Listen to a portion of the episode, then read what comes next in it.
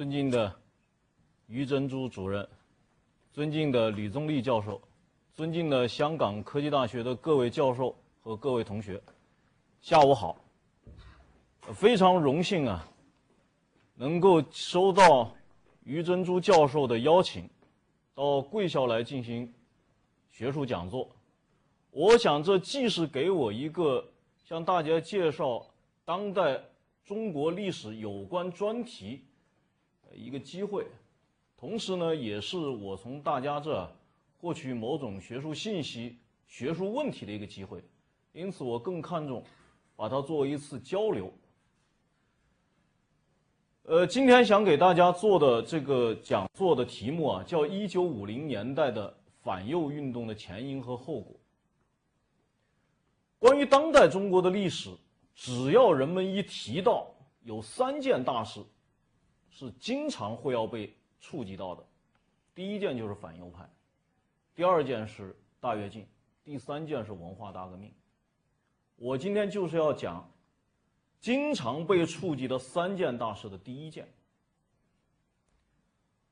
反右派运动啊，如果我们把它作为一个故事来讲的话，这个故事的开头也许还得从我们大家所在的香港说起，因为反右派运动实际上是一次整肃非中共人士和知识分子的政治运动。非中共人士被整肃，是因为他曾经跟中国共产党有过合作的关系，而这个合作的开始，就是从香港。一九四八年，当蒋介石解散民盟以后，民主党派人士啊，陆续的到了香港，滞留于香港。然后，在一九四八年五月一号，中共发出的五一号召的五一口号的号召下。民主党派人士陆续从香港开始北进，当时因为没有飞机，飞机都是国民党政府的，啊，只有坐船，坐船从香港转到大连，就转到东北，因为东北是最早解放的，然后陆陆续续到达中共控制的解放区。这个时候开始，非中共的民主人士最后放弃了他们原来的第三条道路。正式同中国共产党进行合作，准备组建由中共领导的联合政府。不久以后，各个民主党派、无党派人士跟中共一起在北平共同举行了第一届全国政治协商会议，组成了一个中华人民共和国政府。这就是民主党派跟中共合作的开始。所以这个故事也可能要从大家所在的香港说起。然而，合作不到十年，就在一九五七年的时候，这样一个原来同中共合作的民主人士、民主党派，却遭到了一次大规模的整肃。这就是我们今天要讲。那么，这个整数怎么来的？这个整数的结果是什么？我想啊，分成五个问题给大家做介绍。这是一九五七年十月一号国庆节在天安门广场游行的一幅照片。这幅照片一个突出的内容，就跟以前的、跟一九五七年以前的历次国庆阅兵不同的，就是多了一个内容，叫反右派。那么反右派怎么来的？我们说到反右派运动啊，有必要从反右派的前身，就是整风运动说起。很多人都认为，一九五七年一开始，中国共产党就是要反右派，其实不对。特别是年轻的同学们啊，可能一提到五七年，直观的印象就认为是一九五七年搞了个反右派，啊，其实历史不是这么回事。最早反右派啊。是从整风运动来的，是整风运动发动过程当中，中共自己发生了变化，这样才搞了一个反右派运动。那么好，整风运动是怎么来的？我们先得谈整风运动。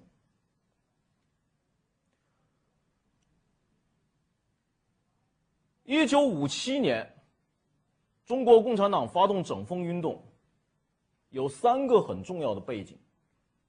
第一个背景，就是一九五六年，在国际共产主义运动阵营里面发生了两件大事。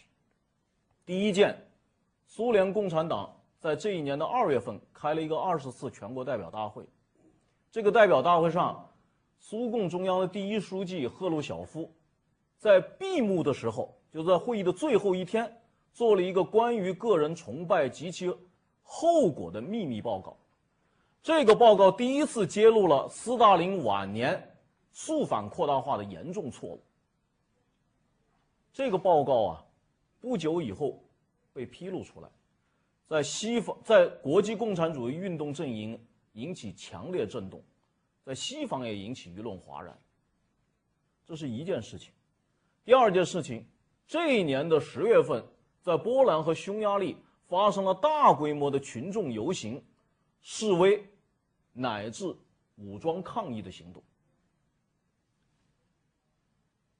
那么这两件事情实际上是引发了社会主义苏联式的社会主义的第一轮危机。这件事情啊，传到了中国。那么，在中国，在一九五六年，特别是一九五六年的下半年，也发生了类似的事情。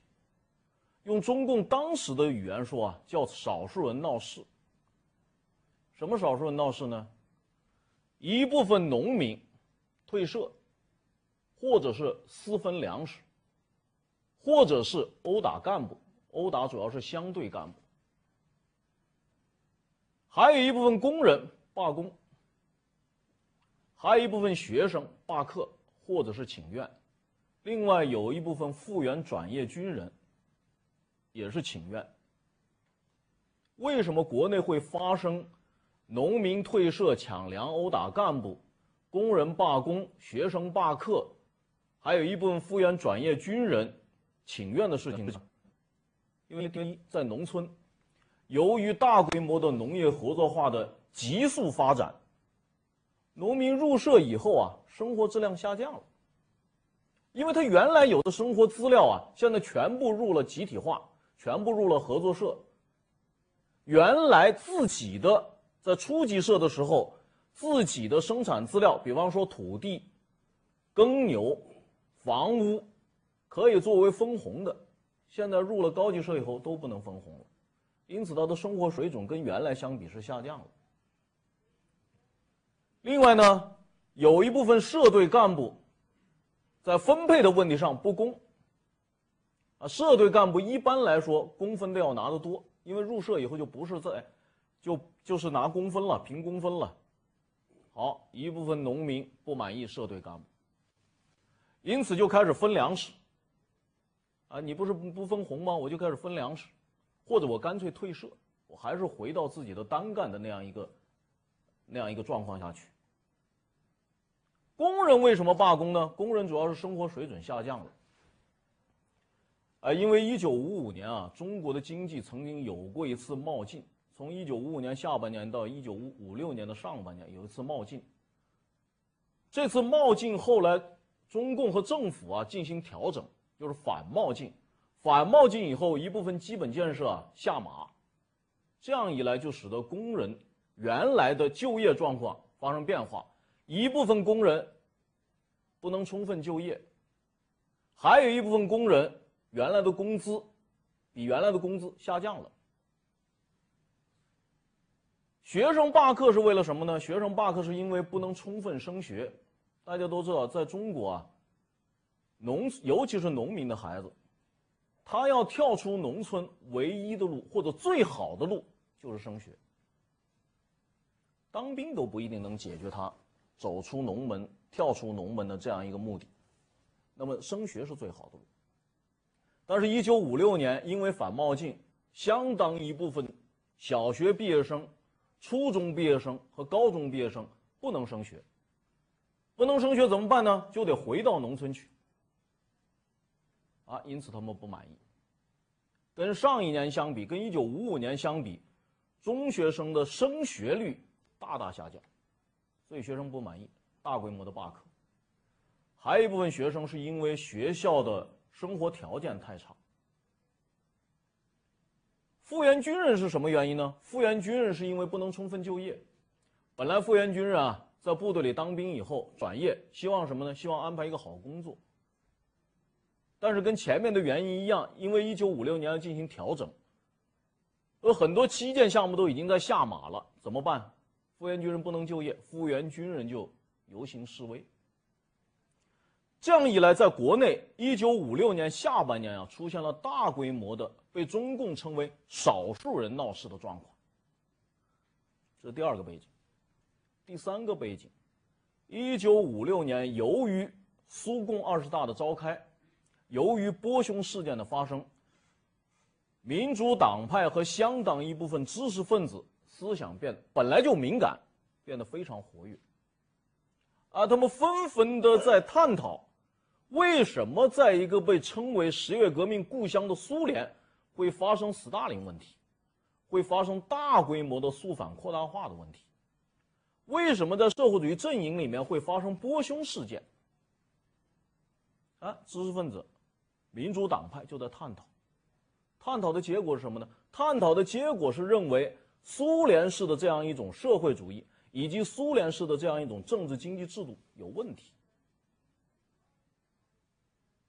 啊，民主党派就发表很多意见，知识界也发表很多意见，而这些意见都不约而同的联系到了中国国内。啊，因为苏联啊是社会主义的老大哥，中国是学习苏联的，中国的模式完全是从苏联那儿套过来的，用中国过去五十年代的话说，叫苏联的今天就是我们的明天。好了，在中国国内又恰好发生了。一系列被称为少数人闹事的这样一种现象，所以民主党派、无党派人士还有知识分子就不约而同的联系到了国内，有的发表意见，有的发表文章，有的甚至用文学作品来批评党和政府的一些错误和缺点。啊，比方大家知道，中国大陆有个很有名的作家叫王蒙，王蒙在一九五七年就写过一篇小说。叫组织部新来的年轻人，这篇小说批的是什么呢？批的是官僚主义。还有中国大陆有个很有名的记者，原来《中国青年报》的记者叫刘冰燕，刘冰燕写过很有名的小说《通讯报道》，啊，其中很有名的是在桥梁工地上还有本报内部消息，也是揭露执政党还有政府的官僚主义。所有这些苏联波匈的、国内少数人闹事的，以及知识界民主党派的动向，毫无疑问都引起了执政党和政府的高度关注。那么，执政党、执政党的领导人、执政党的政府的高级领导人怎么看国际和国内出现的这一系列问题呢？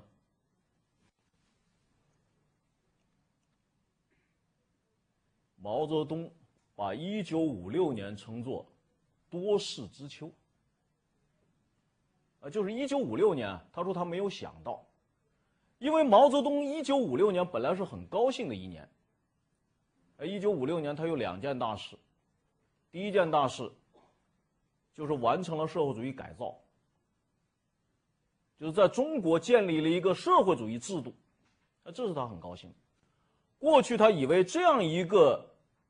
历史进程不会这么快就完成，啊，没有想到从一九五三年到一九五六年，短短只有三年多的时间就完成了。他很高兴，他跟他的秘书田家英说过，他说我一九四九年解放的时候都没有这么高兴。这是一件大事，还有一件大事呢。中国在解决波匈事件问题上，中共在国际共运。共运阵营里面的威望得到了提升，哎，这件事他也很高兴。那么，面对现在出现的这样一些国际国内的问题，毛泽东怎么看呢？毛泽东有两种心态，第一种心态叫做“一则以喜，一则以忧”，这是他自己说的。他喜什么？他喜的是苏共二十大揭开了斯大林晚年错误的盖子，这是在以前没有过的。毛泽东这一生啊，其实对斯大林很反感，呃，因为斯大林瞧不起他。斯大林在一九五三年去世以前，甚至在苏共二十大召开以前，毛泽东是绝不敢说斯大林的半个不字的，呃，因为这是罩在他头上的一个偶像，或者说一道紧箍咒，他不敢说斯大林如何如何，甚至在斯大林死了以后都不敢说。哎，现在好了，现在苏共二十大自己批判了斯大林。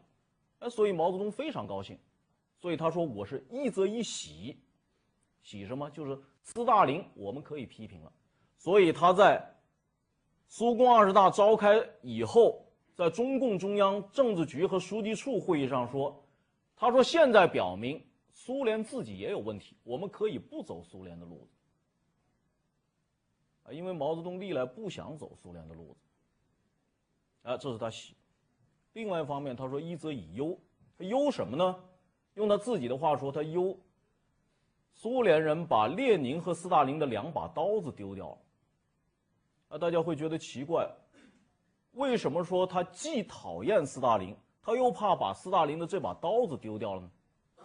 其实不奇怪，大家知道，在意识形态问题上，在中国的社会主义模式目标上。中共所奉行的跟斯大林没有两样，中共所要建立的这个社会主义跟苏联是完全一样的，高度集权的、单一所有制关系的这样一个社会主义的政治经济制度，这一点跟苏联没有两样。所以他很担心，由于苏共二十大否定斯大林、揭露斯大林。会导致把他所奉行的这样一个目标、这样一个制度也给否定了。这个要是否定的话，就等于他否定他自己了。所以他也担心，他一则以喜，一则以忧。但是啊，我这里想告诉大家，总体上说，毛泽东是喜比忧多，喜在忧前。就在苏共二大召开以后。在整风运动发动起来以前，毛泽东总体上是喜比忧多，喜在忧前的。为什么？因为他可以抛开斯大林，完全走一条自己的路子。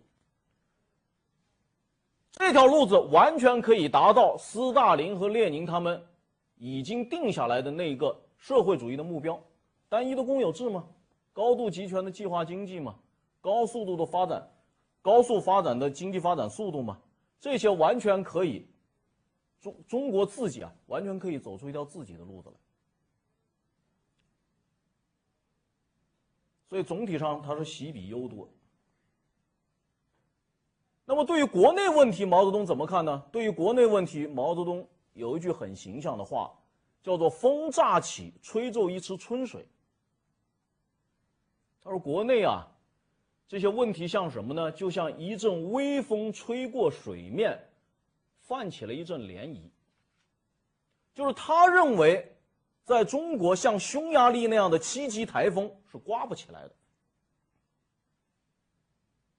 但是中国又有问题啊，确实有少数人闹事，有农民退社、工人罢工、学生罢课、复员军人请愿。”哎，也有民主党派人士、知识界人士的活跃的思想反应，也确实有问题。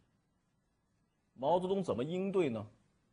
毛泽东应对就是他提出了一个很著名的理论，叫做两类矛盾学说。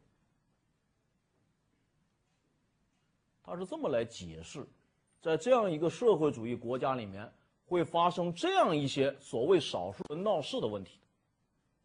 什么叫两类矛盾？一类叫做敌我矛盾，一类叫一类叫做人民内部矛盾。毛泽东认为，在社会主义制度建立以后啊，那个敌我矛盾是次要的，主要的是人民内部矛盾。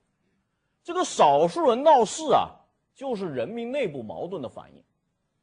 他说的这个人民内部矛盾主要反映为什么呢？主要反映为人民群众同官僚主义、主观主义和宗派主义的矛盾。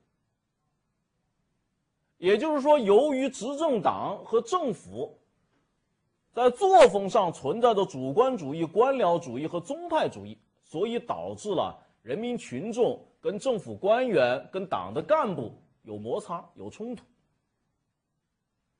这是毛泽东解释。怎么办呢？毛泽东就提出一个办法，叫做整风。因为不是作风存在问题吗？啊，因为存在着主观主义作风、官僚主义作风、宗派主义作风，那就整风吧。整风啊，这是中共的一个传统。中共在上个世纪四十年代啊，曾经进行过一次整风。不过那次整风跟这次整风不一样。那次整风，用中共意识形态的话说，叫做解决路线问题。什么路线问题呢？毛泽东要解决他同王明左倾教条主义的路线之争。这次不是，这次整风啊，不是要解决路线问题。这次整风就是解决思想作风和工作作风问题。毛泽东认为，当时中共的路线没有问题。所以他说，只要把作风解决好了，只要克服了主观主义、宗派主义和官僚主义，人民群众和党的官员、党的干部之间的矛盾就可以解决了。所以他就提出了一个横，他认为是最好的办法叫整风。那么他在一九二一九五七年二月份，专门在最高国务会上。做了一个关于正确处理人民内部矛盾问题的讲话，整个这个讲话就是讲的我刚才说的那个主题，就是解释为什么中国会发生少数人闹事，为什么会发生知识界的活跃，为什么民主党派会对当时的社会经济的一些政策提出批评，就是解释这样，然后。提出来用整风的办法解决两类矛盾。毛泽东不仅在北京讲，毛泽东还一路南下，到了济南、天津、南京、上海。为什么？他觉得当时党内相当一部分官员还不理解他为什么要提出两类矛盾。啊，所以他自己说：“我就一路南下，到处点火。”这幅照片是一九五七年三月份毛泽东到南京去，在南京党员干部大会上做讲话的一幅照片。在天津讲，在济南讲，在南京讲，在上海讲，一直讲到杭州。不仅讲，而且毛泽东还参观，还在各地啊参观整风运动的大字报。这是一九五七年四月，毛泽东在山东啊。观看当地整风运动大字报的一幅照片。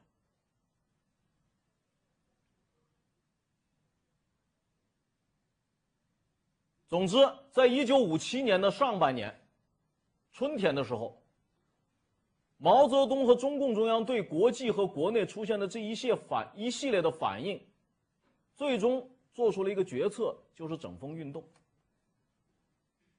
那么好了，整风运动是怎么进行的呢？这是我要介绍的第二个问题。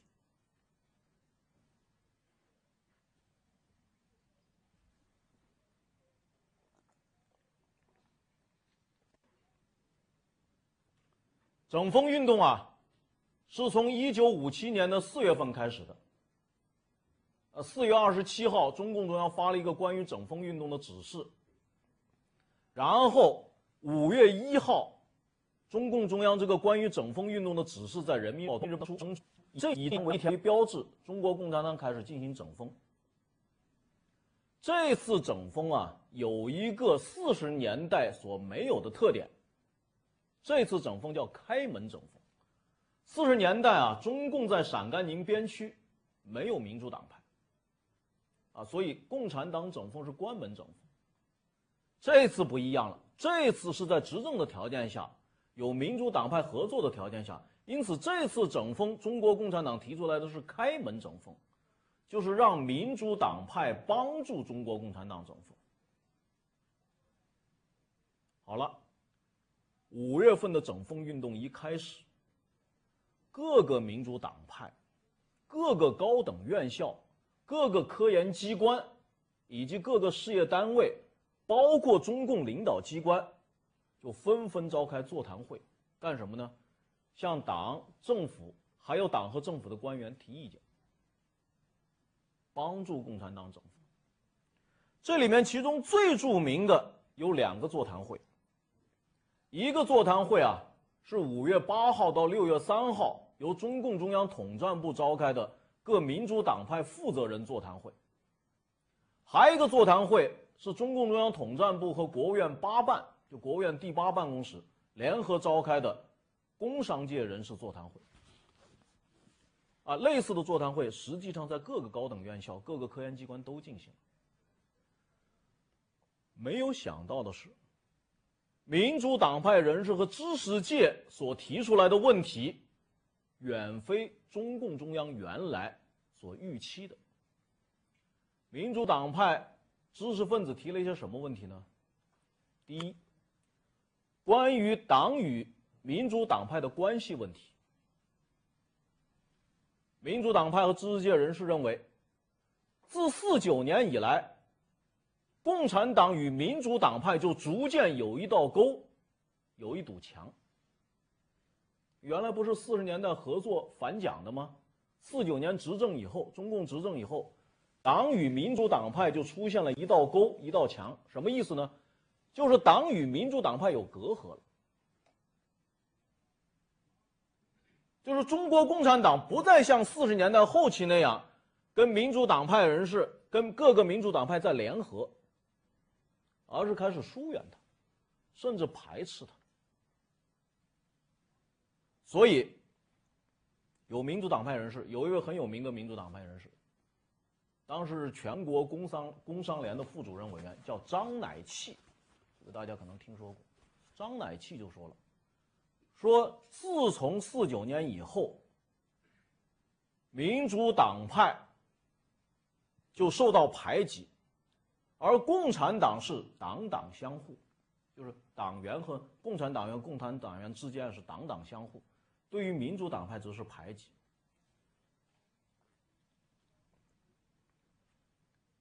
有一位著名的民主党派人士，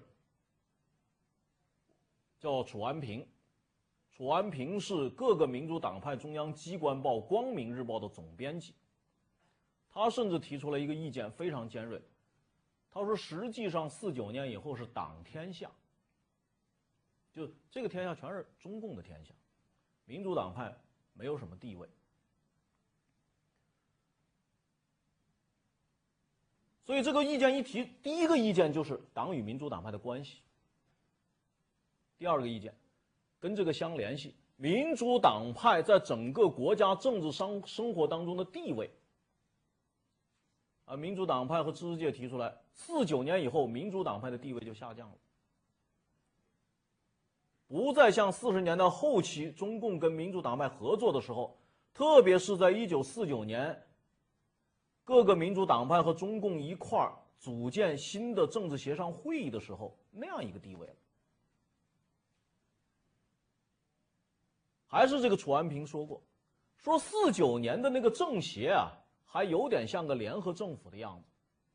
到了一九五四年的全国人大召开以后，这样一个像联合政府样子的政权，都已经不复存在了。四九年成立的这个中华人民共和国政府啊，的确有点像联合政府，有人把它称为准联合政府。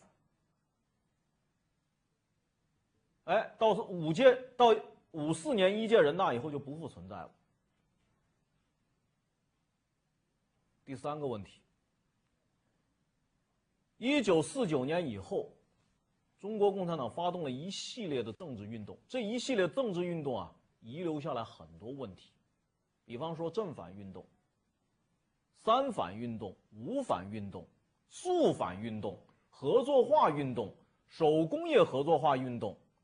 私营工商业改造运动、知识分子思想改造运动，大大小小的运动啊，有十来次。这些运动在发动和进程中都造成了很多遗留问题，有相当一部分民主党派人士和知识分子都被卷入这个运动，甚至被逮捕、被枪杀。有一位民主人士曾经举一个例，他是这样，他是他们这个单位的负责人，但是他们单位的民主党派的人士在肃反当中被逮捕，他本人都不知道，都根本不跟他通知。哎，结果过了不久，觉得搞错了，又把他放回来了。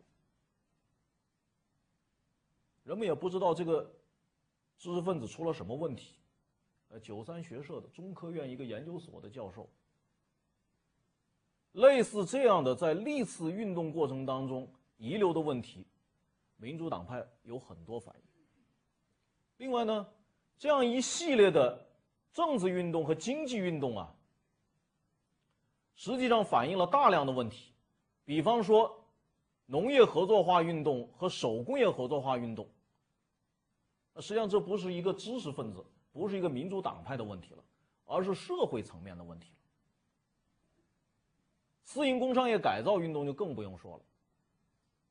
所以历次运动的遗留问题，民主党派人士在整风的过程当中也提出来了。有一位很著名的民主人士叫做罗隆基，是民盟副主席，这个大家都知道。罗隆基就在整风座谈会上提出来要成立一个委员会，这个委员会干什么呢？这个委员会专门检查。从正反运动一直到肃反运动历次运动的遗留问题，而且他说，这个委员会不能由执政党参加，只能由人大、政协、民主党派和群众团体四个方面的代表组成。为什么呢？他主要是怕这个执政党的官员如果也参加这个平反委员会后，他会不认账。他意思要成立一个独立于执政党之外的一个专门的检查委员会，专门负责平反在历次运动当中的冤假错案。这个主张后来成为有名的右派言论，叫做平反委员会。第四个问题，关于民族资产阶级问题。关于民族资产阶级整风的过程当中啊，民主党派特别是工商界人士提出了很多问题。比方说，民族资产阶级有没有两面性？资产阶级的两面性啊，这是个中共的意识形态话语。最早啊，是邓中夏提出来的，认为资产阶级啊有两面性。中国的资产阶级啊有有两面性，第一面性叫革命性，第二面性叫动摇性。后来，毛泽东把这样一个关于资产阶级两面性的这样一个判断和概括啊，梳理出了一整套理论，就是关于民族资产阶级的一整套理论。建国以后，经过私营工商业改造以后，按道理，私营工商业啊已经被改改造成为了公营工业。好了，民族资产阶级就提出来，还有没有两面性？有很多人就认为，民族资产阶级既然能够参加社会主义改造，就证明，而且这个改造已经完成了，这就证明民族资产阶级没有两面性，只有一面性。那另外呢，工商业改造的过程当中，整风的运动过程当中，有的民族工商业者还提出了一些意见，比方说关于定息，这个大家可能不知道，中国的私营工商业是怎么改造的？等于是国家拿出一笔定息来，每年把私营工商业者跟公营工业合股的那一部分折算成一定的定息，每年拿一定的定息，拿多久呢？拿七年，从一九五六年一直拿到一九六二年。这叫资产阶级资本主义的尾巴，就是你还拿七年的定息。关于定息的时间啊，有的工商业者提出疑问，就觉得拿定息的时间短了，要拿长一点。提出这个主张最鲜明、最坚决的是上海的一个私营工商业者，叫李康年。他就提出来，这个私私营工商业啊，改造以后的定期要拿到二十年，这样的话才能补偿私营工商业合营以后的亏损失。这是一种意见，还有一种意见跟李康年的完全相反，因为李康年是大的私营工商业者，所谓大资本家，还有一部分是小中小资本家，中小资本家的意见跟李康年完全相反。为什么呢？中小资本家，中国的中小资本家其实很小的，啊，有的雇工啊也就雇两三个人，拿定息啊，最少的那定息一个月拿多少？大家可能想象不到，五分钱。五分钱，他政治上要背一个什么呢？资本家的帽子。所以他说：“我求求你，把我这五分钱全部我充公，我交公。”别给我戴这顶资本家的帽子。还有第五个方面，对国家的法治、对国家的政治制度提出了一系列的意见。民革中央有个很有名的中央常委叫黄绍雄，他就提出来，他说：“这个整风啊，当然是个好事儿，因为共产党不是要民主党派帮助整风吗？”他说：“但是这个整风啊，有点像洗澡。这个洗澡嘛，不是天天洗，啊，大概隔那么两三天，或者隔一个星期，甚至半个月洗一次。”他说：“这个东西呢，不是能够经常性发挥作用的。那么，经常性发挥作用的是什么呢？”王绍雄提出来制度。他说：“应该建立一整套行之有效的制度。”来防止官僚主义、主观主义和宗派主义，所以他提出，他说制度好比洗脸，脸是天天必须洗的，那么经常发挥作用的就是制度。你看，他从制度方面提出来，呃，加强国家的建设，加强执政党的建设，还有罗隆基最著名的一个有名的右派。叫张伯钧，张伯钧是农工民主党主席、民盟中央副主席。他提出一个什么呢？他提出来说，这个国家的政治生活啊，应该有好几个设计院，不能只是一个设计院。啊，过去只有中国共产党这一个设计院。他说这不对，应该有好几个设计院，人民代表大会、政治协商会议。民主党派、人民团体都应该作为政治设计院，都应该参与设计。啊，他这个主张啊，后来成为很著名的叫政治设计院的主张。所以，这个民主党派的整风的过程当中所提出来的问题啊，实际上已经不是毛泽东所想象的，只是党和政府。以及党和政府官员的作风问题，直接涉及到一系列的政治制度、党与民主党派的关系，以及中共执政以来的历次政治运动和经济运动。那么，在这个过程当中，高等院校的学生又出现了一个新的动向。本来这个整风运动啊，跟学生没有关系。主要是在民主党派，在知识界。结果呢，五月份，五月一号不是开始进行整风吗？五月十九号，在北京大学发生了一起很大的事情。中国的政治运动很有意思，几乎每一个事件都跟北京大学有关系。文化大革命是如此，反右派也是如此。五月十九号这天下午，在北京大学的大饭厅东墙上，突然贴一个大字报。这个大字报讲一回什么事儿呢？说这个马上就要召开的新民主主义青年团三大有没有北大的代表？如果有，这个代表是怎么选出来的？请回答。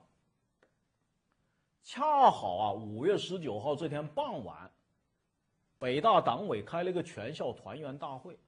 有人就请主持会议的党委副书记回答这个问题，结果这个党委副书记副书记说：“说我们不主张用这种大字报的形式来反映意见。”党委副书记一讲话就引起学生群情激愤。他这一讲不要紧，第二天，用记者的话说，就是“忽如一夜春风来，千树万树梨花开”，大字报呼满了北京大学餐厅的东墙，就都提出问题，而提出的问题已经远远不是一个团的代表大会的代表问题了。提出来很多问题，比方说政治课的问题，说现在的政治课就是教条主义。提出来现在的教学的问题，甚至提出来肃反的问题。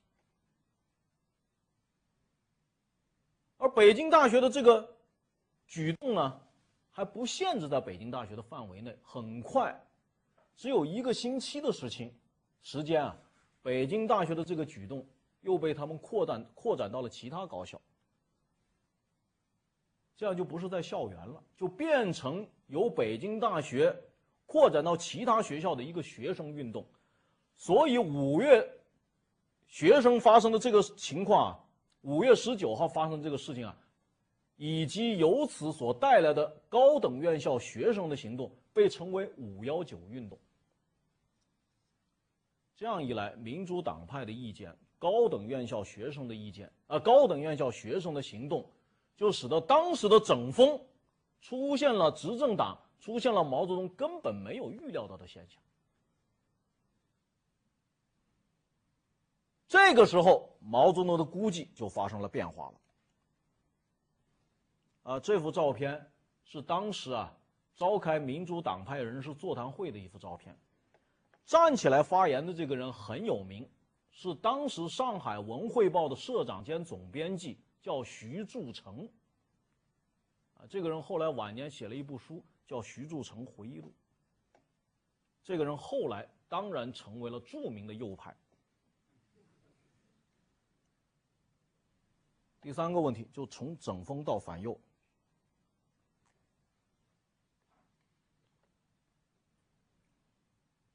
我前面说了，毛泽东以为啊，中国国内所发生的问题。就是党和政府的作风问题，就是官员、就是领导干部身上存在的官僚主义、主观主义和宗派主义。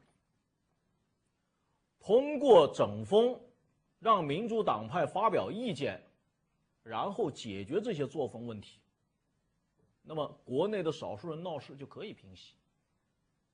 他没有想到的是，民主党派提出来的远远不是作风问题。啊，虽然也讲到了作风，更多的是涉及到党与民主党派的关系，更多的涉及到的是国家的政治制度，而且涉及到建国以来的一系列政治运动、经济运动的评价。这个时候，毛泽东的观察就发生变化。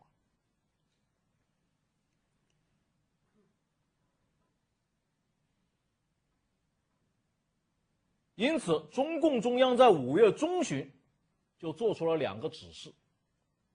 这两个指示标志着中共中央由整风转向了反右派。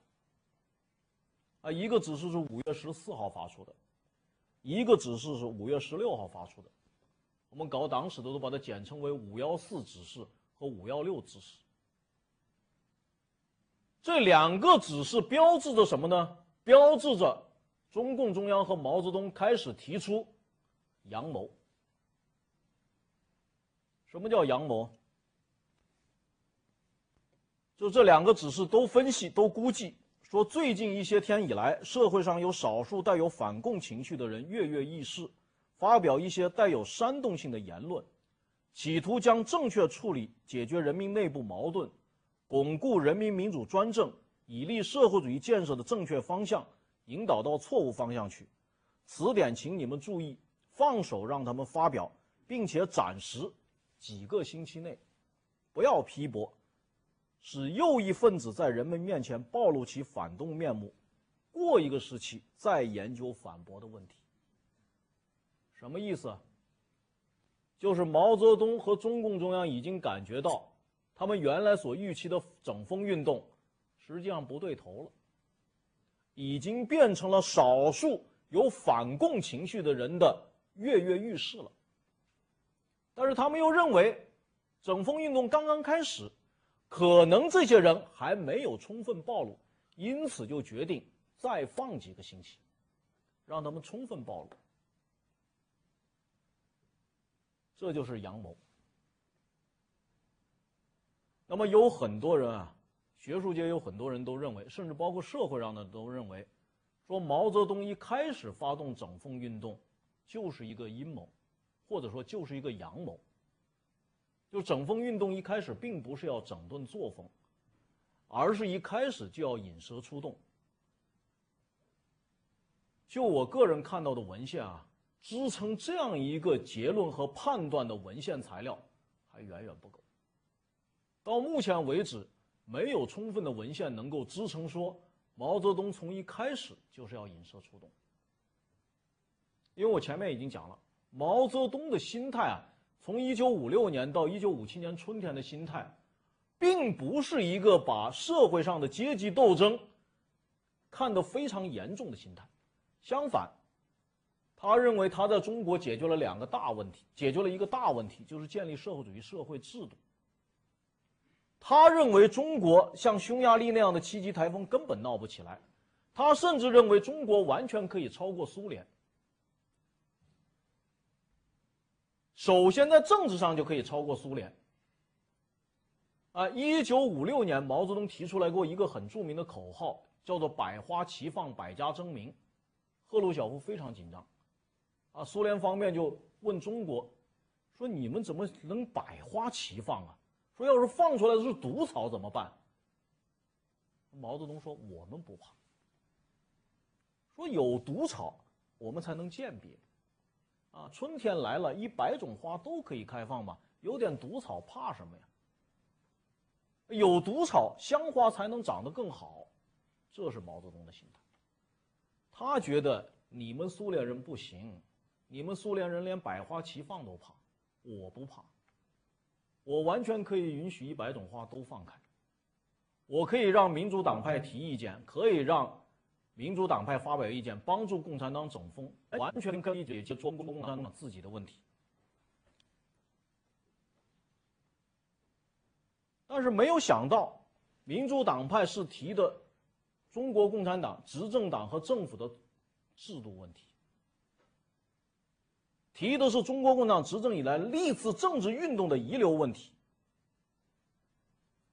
所以毛泽东发生变化，他对形势发生，他对形势的估计发生变化了。他原来说是风乍起，吹皱一池春水，到了五月中旬，他是怎么估计的呢？他说反共的右派分子要在中国这块土地上刮起一阵害禾稼、毁房屋的七级以上的台风。啊，这跟他原来的估计完全不一样。因此，直接的原因，毛泽东提出来引蛇出洞的直接原因是对形势估计发生变化，而这个引蛇出洞的阳谋不是在整风运动一开始提出来的，是毛泽东对形势的估计发生变化以后提出来的，否则就不符合毛泽东从一九五六年以来他的真实心态。这是直接原因，更深层的原因在什么呢？更深层的原因，我认为有三个方面的原因。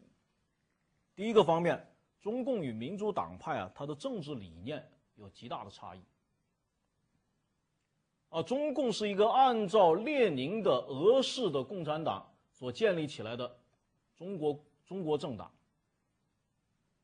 啊，中国的这个社会主义也是中共。按照苏联的这个社会主义模式建立起来的社会主义，民主党派不一样。民主党派的很多人的背景啊，都是留学西方的。啊，你像著名的右派张伯钧，张伯钧是留学德国的。罗隆基，罗隆基是留学英国的。啊，楚安平，楚安平是在美国留学的。他们所接受的知识，他们所经受的。训练他们的整个的知识结构、政治理念跟中国共产党完全两样。那么在四十年代后期，在反蒋的问题上合作，那是因为在政权更替的问题上，第三条道路实在没有实力，啊，因为国民党也不想走改良的路，共产党也不想走改良的路，都要通过武力来更替政权，而民主党派没有办法，他们想走的第三条道路，改良的道路根本没有办法实现，最后只好跟中国共产党合作。这个合作并不代表他们在政治理念上已经重叠了，已经可以融合了。相反，这样一种政治理念的差异还继续存在。从某个角度啊，我认为反右派运动甚至是必然的。只要民主党派的这种政治理念啊没有完全跟中共的政治理念融合，反右派运动就是必然。第二个深深层的原因就是一九四九年啊历次政治运动积累下来的分歧。实际上，从正反运动到无反运动，到肃反运动，民主党派已经对中共在历次政治运动当中的政策有看法、有批评。那么，这样一些看法和批评积累下来，到了一九五七年，终于有一个。表达的机会，啊，不是说到了一九五七年，民主党派才对中国共产党和政府有意见，而是从一九四九年历次政治运动已经有所积累了。第三个方面的深刻原因就是工农干部和知识分子啊有矛盾。大家知道，中共进城执政以后。很多事业单位，包括高等院校、科研单位，都是工农干部去当领导。这些工农干部同知识分子实际上是有矛盾的。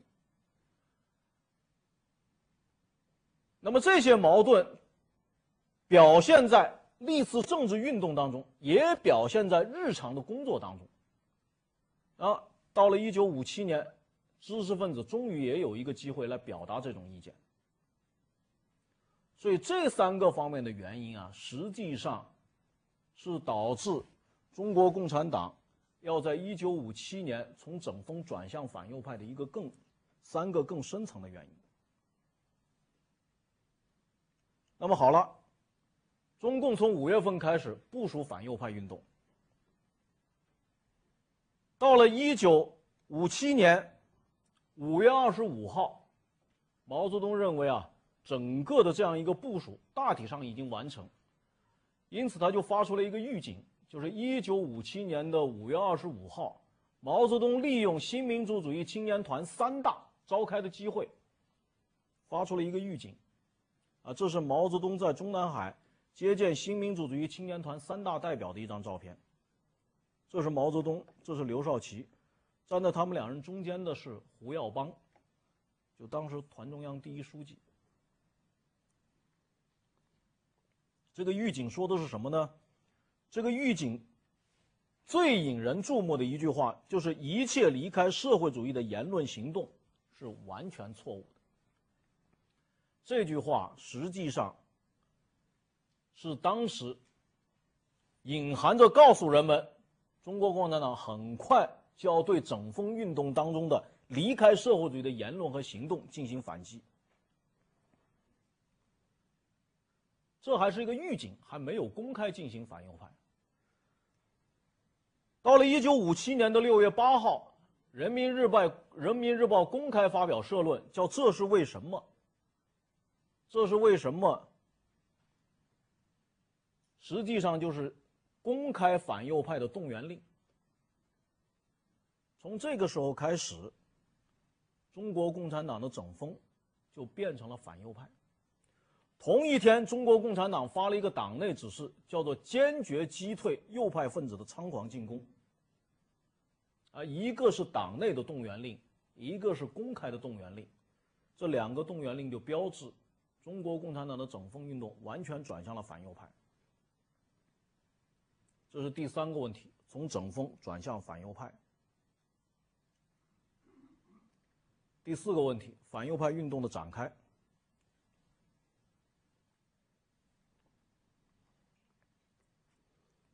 反右派运动从一九五七年的六月份发出公开动员令以后，很快就在七个方面展开。这是当年反右派运动啊批判右派大会的一幅照片。这七个方面，第一个就是民主党派。民主党派是反右派运动的重点，而民主党派里面，反右派运动的重点是民盟和农工民主党。这次反右派运动啊，民革不是重点。中国的民主党派一共有九个，但是这次反右派运动的重点是主要是民盟，就中国民主同盟，还有一个就是农工党，就是农工民主党。另外就是民主党派的两家报纸，一家叫《光明报》，还有一家叫《文汇报》。第二个方面是工商界，工商界就是我们前面已经介绍的，主要批判说资产阶级没有两面性，只有一面性的那个主张。另外批判批判李康年的定息二十年的主张。还有就是教育界，教育界主要是批判学校，认为学校应该取消党委制，因为整风运动过程当中啊，很多高校的知识分子都提出来。学校的党委制应该改成校长负责制。第四个方面就是新闻界，新闻界主要是批判新闻的独立性，还有很多新闻界的人士都提出来，说新闻啊，新闻因为记者是无冕之王，新闻应该有相对独立性，不能够只称为喉舌。文艺界，文艺界主要是批判了丁陈反党集团。丁就是丁玲，陈就是陈启霞，这两个文艺界著名的代表人物。其实他们的问题啊，并不是五七年才有，一九五五年在肃反运动当中，丁玲和陈启霞就已经被打成了反党集团。他们是在整风运动过程当中啊，对他们在五五年肃反的时候被打成反党集团的那样一个政治处理不满，所以提出意见。认为对他们做出反党集团的处理和批判是错误的，所以他们在整风运动过程当中，就向中共的相关部门提出意见，结果反右运动一来，好，你这个反攻倒算，罪加一等。另外就是科技界，科技界的反右派运动主要是批判科技方面的知识分子和教授们所提出来的一个。关于科技工作的建议。第七个方面就是高等院校，这个高等院校主要是针对高等院校的右派学生。从这七个方面看，搞得最厉害的当然还是民主党派，啊，民主党派，特别是张伯钧、罗隆基、楚安平。这样一些著名的民主党派的代表人物啊，在整个五七年的反右派斗争，被批判的是最为严厉的。毛泽东也说，这一次的整风最坏的就是民盟和农工党，啊，正因为毛泽东有这个指示，所以民盟和农工党在五七年的反右当中，是作为最尖锐的靶子来打击的。那么整个啊，这是一幅。交通部批判著名的右派分子张伯钧的一幅照片，坐在中间的这个，旁边都是举手高呼口号的，坐在中间这个袖子手的，就是交通部部长张伯钧。呃，张伯钧作为民主党派的人士啊，在四九年的时候是担任了交通部部长的。这幅照片是北京大学法律系的学生在写反右派的大字报的一幅照片。那么最后一个问题，反右派运动的结局。整个反右派运动啊，从一九五七年的五月份一直到一九五八年的五月份，呃，进行了差不多一年。这场运动最后的结果啊，根据十一届三中全会以后的复查统计，全国一共划右派分子。五十五万两千八百七十七人，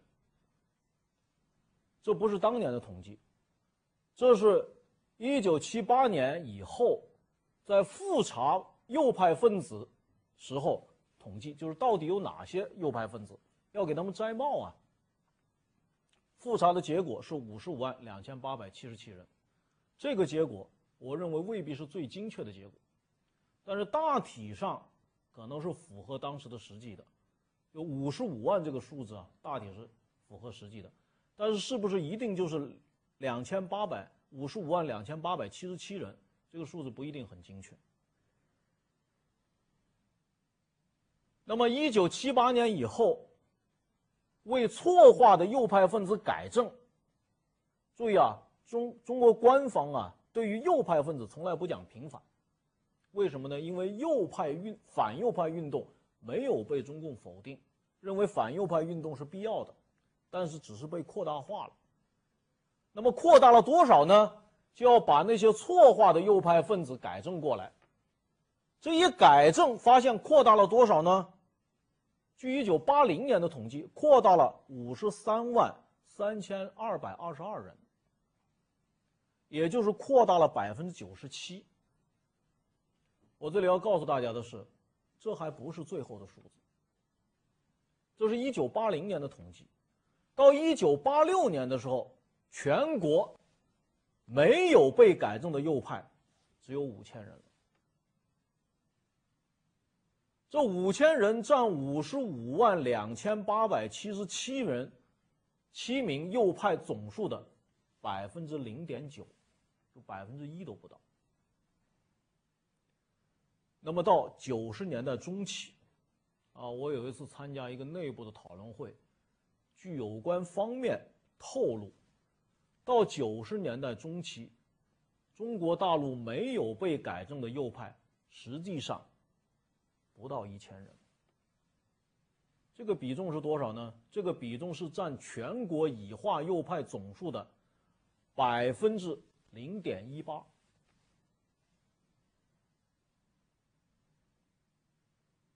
百分之零点二都不到。最后的结果啊，全国留了不到一千右派，其中有五个是中央级右派。呃，中国大陆化右派还也分地方级和中央级，其中啊，中央级的右派一共是二十七人。那么经过改正以后。有二十二人被改正了，就是当年啊认为错化右派改正了，留下五个没有被改正，这五个人是张伯钧，就是我们前面已经提到的张伯钧，他是民盟中央副主席、农工党中央主席、交通部部长。这个人当然在一九五八年的时候已经被撤销了，我们上面所介绍的这些职务，只保留了一个全国政协常委。这个人后来在一九六九年十二月份的时候病逝了。第二个是罗隆基，罗隆基是民盟中央的副主席，当时是森林工业部的部长。当然，一九五八年以后，他这个职务也被撤销了，也留下了一个全国政协常委的任职。他在一九六五年十二月份病逝了。第三个是彭文应，彭文应是民盟中央委员。民盟上海市主委的副主任委员，他在他是五名中央级右派里面最早去世的，是一九六二年的十二月份去世的，呃，因为患败血症去世的。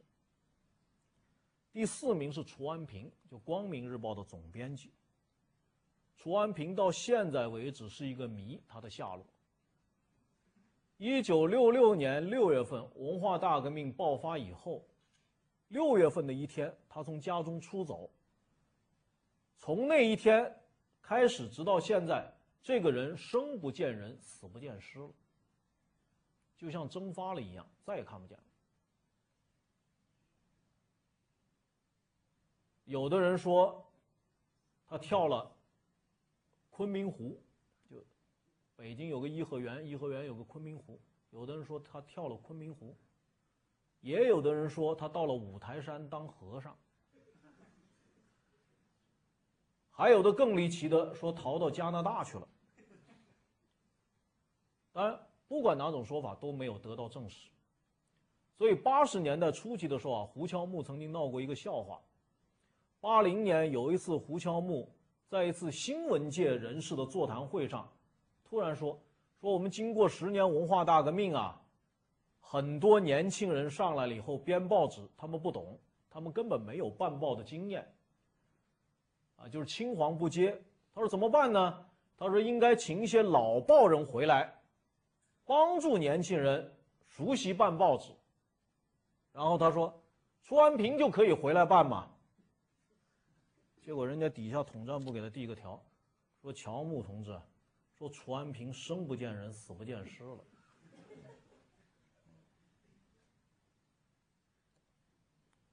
最后一个是陈仁炳，陈仁炳是五名中央级右派最后一个去世的，时间是一九九零年的十二月份。陈仁炳是民盟中央委员，也是民盟上海市主委副主委，复旦大学历史系的教授。这个楚安平还有一个有意思的情况，他和他的父亲同时被打成右派。他的父亲啊叫陈崇贵，是中国基督教三次爱国委员会的副主任。父子同时被打成右派的。我很难说绝无仅有，但是我知道的就是这么一对。这五十五万右派里面，是不是只有这一对？我不敢说。那么这五名右派没有被改正，作为反右派运动有必要的一个最原始的根据，就证明当年的确有五名右派。那么，为了这五名右派，发动了一场波及全国的、家喻户晓的、从上到下的反右派运动。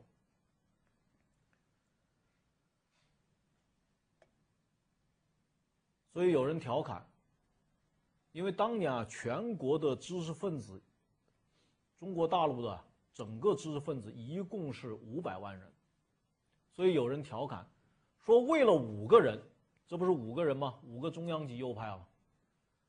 打了五十五万人，因为全国的右派一共是五十五万，牵连了五百万人。呃，全国的知识分子啊，在一九五七年和五八年的时候，一共是五百万人。这就是反右派当年的结局。当然，当年反右反右派斗争啊，处理啊，分好几种。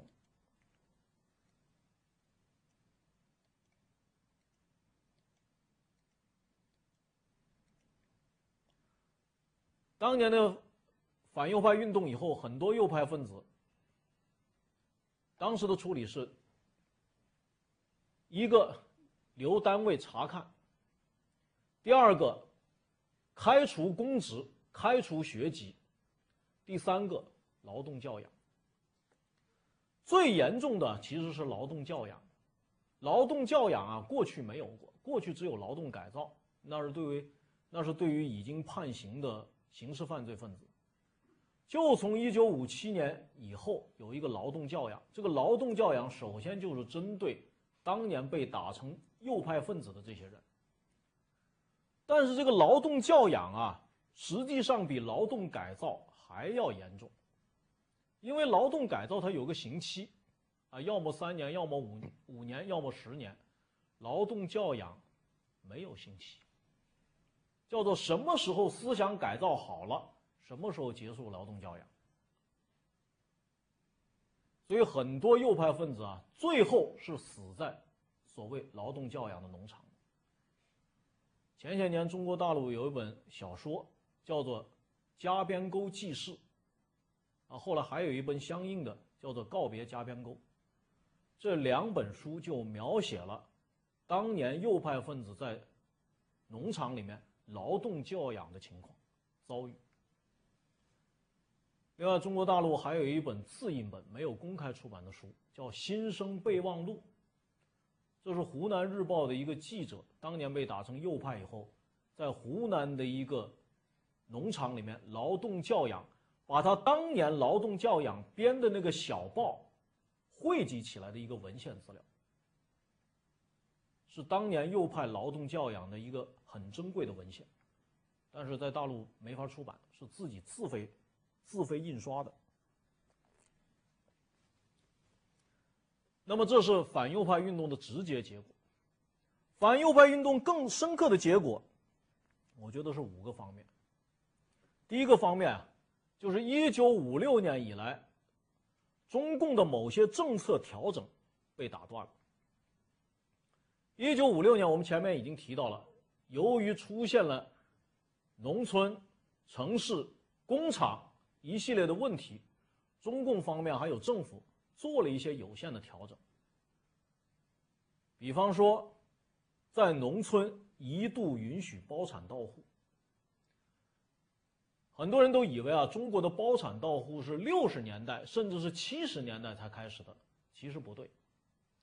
中国的包产到户最早啊，是一九五六年开始，也就是中国的农业合作化刚刚一结束，中国的农村就开始出现了包产到户。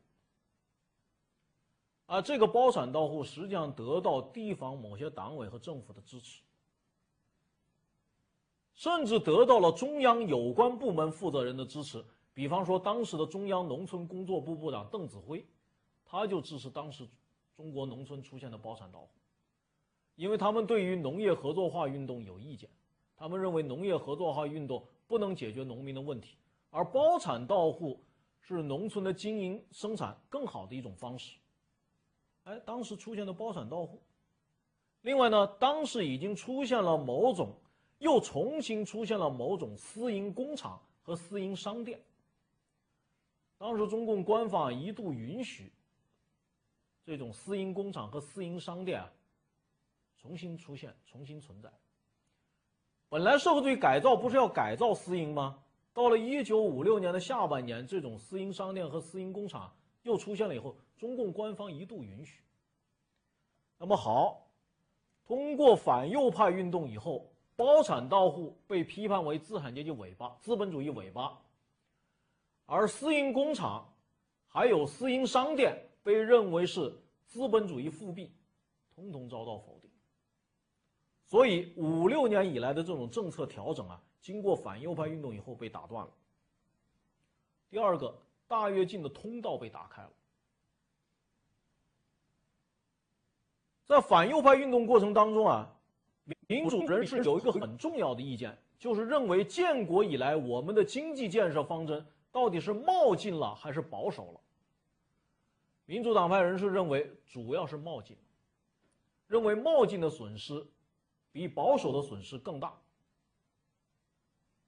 啊，这一点在反右派运动过程当中被批判，认为是右倾保守的表现。由于批判了右倾保守，由于批判了反冒进，所以就把一九五七年的那个大跃进的这个通道打开了。啊，实际上到了一九五七年的秋冬开始，中国的大跃进已经开始显露。中国的大跃进并不是到了一九五八年才开始的。第三个最深远的结果就是中共的一元化体制得到了强化。中共的一元化体制并不是一九五七年反右派运动以后开始形成的，是一九五四年第一届全国人大以后开始形成。啊，四九年的时候，应该说还是一个多少还是一个准联合政府。到了四五四年一届人大以后，就变成中共一元化领导制度。到了五七年反右派运运动以后，这样一个制度被强化。啊，因为大家知道，反右派整风运动过程当中，很多民主人士、很多知识分子提出来的就是，中国共产党对于中国的领导。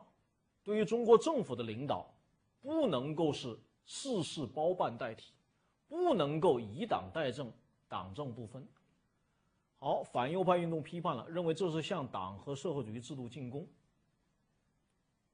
所以以后的事事实啊，是不仅没有党政相对分工，不仅没有解决以党代政的问题，反而强化了。我举个例子，一九五八年的六月份。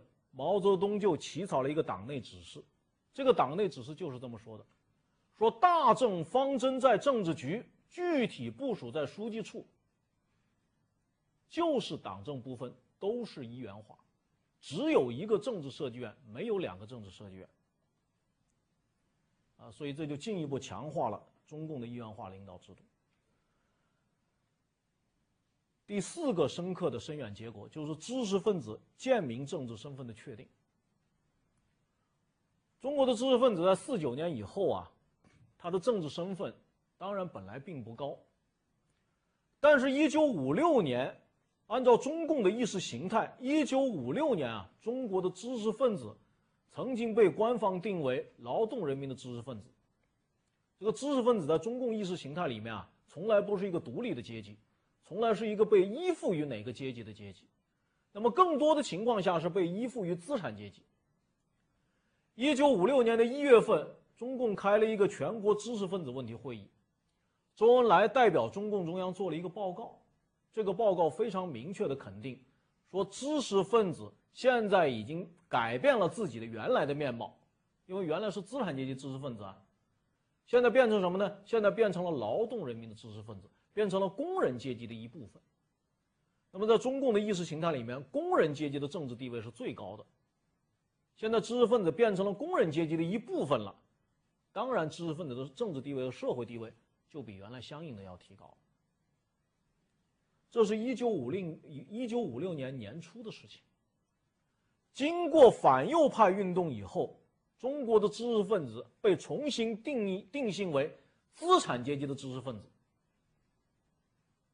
啊，毛泽东在反右派运动一开始就是这么定型。从此，资产阶级知识分子在中国大陆的知识分子头上，一代就是二十多年，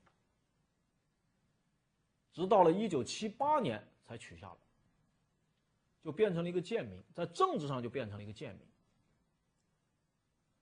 所以啊，中国大陆啊。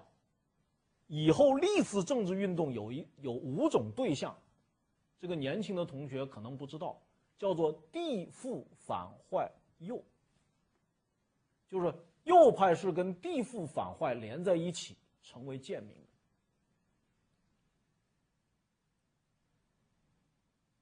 第五个政治第五个深远的结果就是残存的自由主义在中国大陆终结了。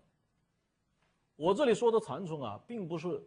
并不单单是指它的组织力量，就中国的这些自由主义，在三十年代和四十年代，一直到一九四九年跟中国共产党一起建立联合政府，尽管是一个准联合政府，但是他们多少还有一些自由主义的理念，而且在一九四九年一直到一九五七年整风运动这样一个过程当中，他们还能表达他们这种自由主义的理念。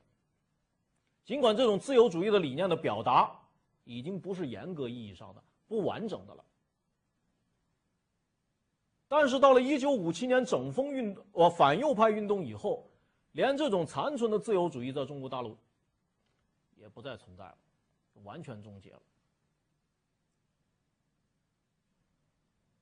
民主党派从此以后就没有可能再在中国社会的政治舞台上面。真正的发表自己的意见。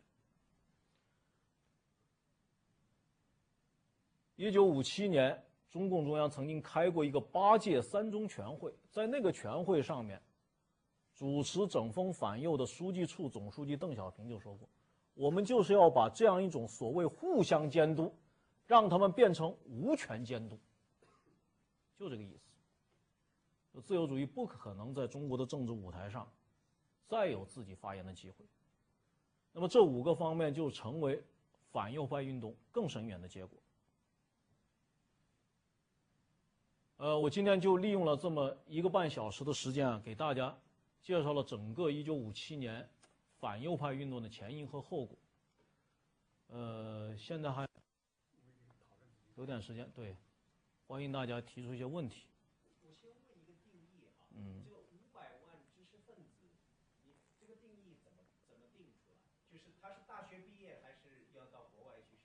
呃，不是，按照这个五百万定义是中国大陆自己的定义，是当时的中专以上的毕业生都算知识分子，中专毕业以上都算。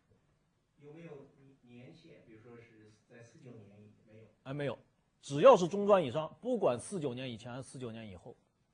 对，那我我讲一个，因为这个书是过去看的，是吧？是那个在哈佛教书的麦卡麦法尔克，他这个文化革命起源，他也是追溯到这个时候。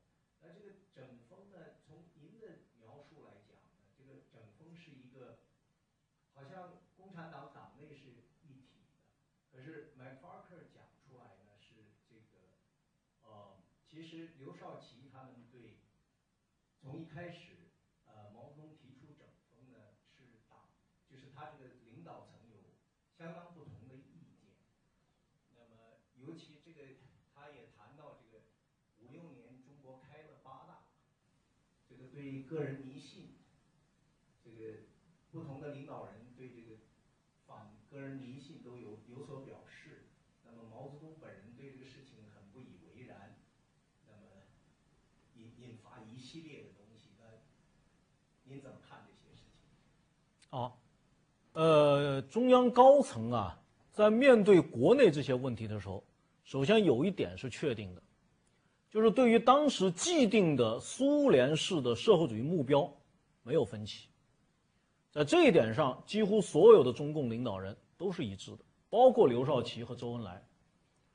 但是对于解决当时国内出现的少数人闹事，他们的确有不同的思路。刘少奇呢，更看重制度方面，但他说的制度不是我们今天所讲的这个意义上的制度。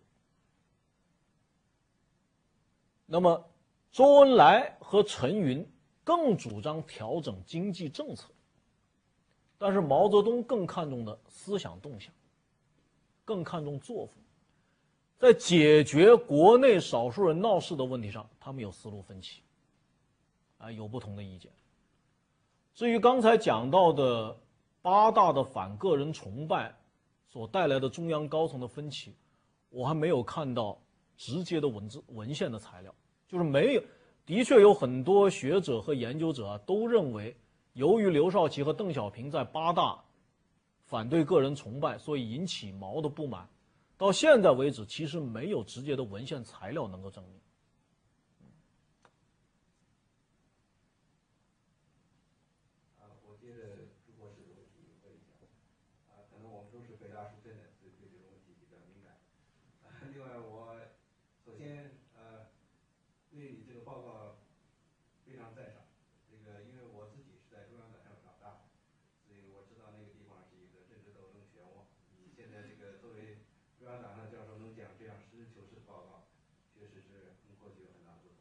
那我现在问两个问题，第一个问题呢，就是一九五四年，呃，一九五七年这五幺四和五幺六两个指示，在党内发发到哪个层次？因为我注意到呢，很多党员干部也被划成右派，呃，这是一个问题。第二个问题呢，就接着朱博士讲，就在你讲这个文化革命，呃，不是这个反右斗争的这个深深层次的原因的时候，第一条是讲就是民主党派和共产党的政治理念的这个区别。嗯嗯。呃。我有一点点不同的看法，我觉得第一呢，就是说，呃，可能更深层次的原因是更深层次的原因，是共产党自己的这个，呃，一种左派右治病啊，或者左倾的，呃，共产主义乌托邦的思想，在中国这个实践当中啊，碰到了各种问题，呃，产生了这个，呃，像反右斗争和以后这个大跃进、文化革命等等。如果你就从这个民主党派和共产党的这个政治理念的这个分歧来说呢，我觉得主要责任不在民主党派。就刚才你说了，好像在这个解放战争的时候，他们不得已和共产党合作。其实我觉得，在共产党和民主党派有一个所谓最小公倍数或者最大公约数，就他们有一个共同的理念。因为毛泽东当时提出来是论联合政府，写的新民主主义论，所以毛泽东和刘少奇实际上在解放以后有很多的分歧。就刚才朱博士讲，其实党内是有分歧，所以我觉得最根本的原因呢，还是以毛泽东为代表的这种左倾的、错误的建设中国的理念造成了他们和民主党派不可避免的冲突，而他们采取了一种这种这种反应斗争的办法来解决这种冲突。所以我觉得如果更深层的原因，深层的原因呢？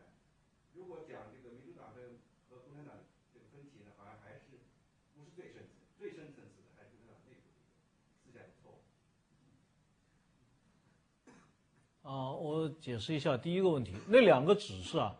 只发到省市自治区一级，没有再往下发了。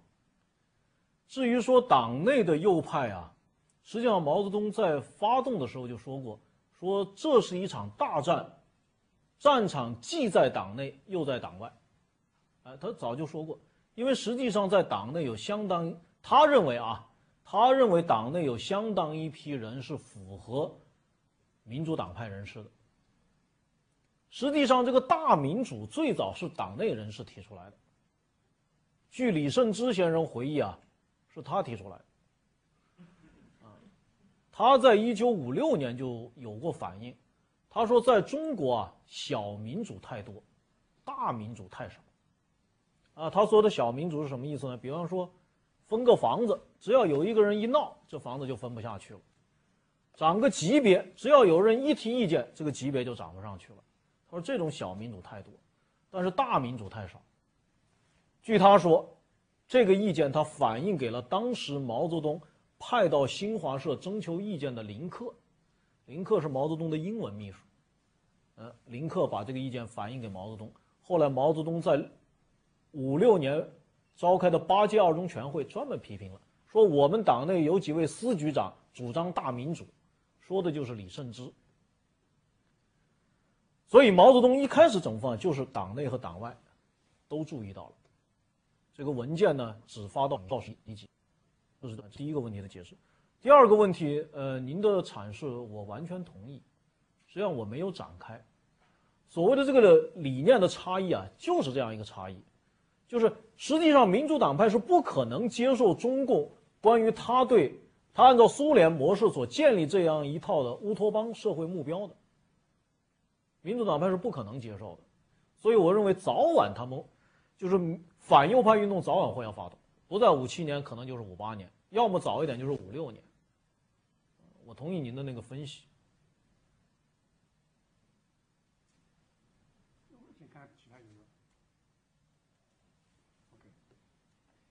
那我还是接着葛老师这个问啊，因为假假如这个事情是，你看这个，如果您刚才就讲从这个四九年开始。正反运动一路过来呢，其实一开始它这个主要的这个打击对象在在党外，那么一直到五七年，这个已经是党内党外都有了，你再到五九年庐山会议，那根本就是整肃党内高层，那你这个这个四清我不是很清楚。您下回要讲那你再看文化革命，那根本就是在在在打党内了。那他这个一路过来，那是矛头很明确。就是这这个里边，就是说，假如说是您说看这个官方材料看不到，有没有呃，比如说这个毛泽东那个私人那个那个大夫他讲，我现在记得不是很清楚，他有没有透露出一些当时毛泽东至少他他可以在呃开这个七千人会议的时候谈。这个他夸林彪，林彪讲的好，那实际上他讲的是像刘少奇、邓小平这些人，这个关于这个大跃进问题是针对他。那我想是不是您好像讲的有点儿？我觉得好像是还是应该有能看到一些东西。您的意思是完全看不到这些东西？呃，不是。是党内的党内的这种分歧，而且私下表达出来的一些意见。好的，呃，要讲党内的分歧啊，恐怕不好简单是讲五七年这一段，你要梳理起来。我下次会要讲，您刚才包括您刚才讲到的七千人大会的问题，都是我在下一讲讲四清运动要讲的。如果要梳理党内高层的分歧，那不是一九五七年，那是从一九五零年开始。但是这一系列的政治运动啊，并不是针对党内高层分歧的。您刚才谈到的正反运动，啊，五反运动、三反运动，那个那个是针对外面，可是你看这个路数是一路就打到党内了。啊，对，他这个建国初期的高层分歧，主要从五零年开始，一直发展到一九五三年，就是高饶事件出现。这是中中共高层党内的第一轮分歧。这一轮分歧分歧在什么地方呢？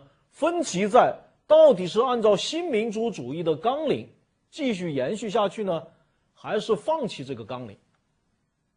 那么毛泽东已经改变了他原来设计的新民主主义的这一套纲领，而刘少奇和周恩来觉得还应该继续实施这样一个纲领，这样就发生分歧。高岗和饶漱石是利用了他们已经明显察觉到的。毛刘之间的分歧，在政在权力方面做了一次局。当然，不排除毛泽东在这个过程当中也想重新调整权力格局。呃，但是因为直接材料我们没有看到，我不能就说毛泽东就想调整。但是显然是可以做这种推断的。至于说，呃，您刚才谈到的，是不是没有看到这方面的材料？我是说。刘少奇和邓小平反个人崇拜，在八大期间引起毛的不满，这个材料我没有看到。但是毛对于刘少奇在五零年代、在五一年、五三年、五二年很多批评材料，那我们是看到了，不仅看到了，有的还公布了。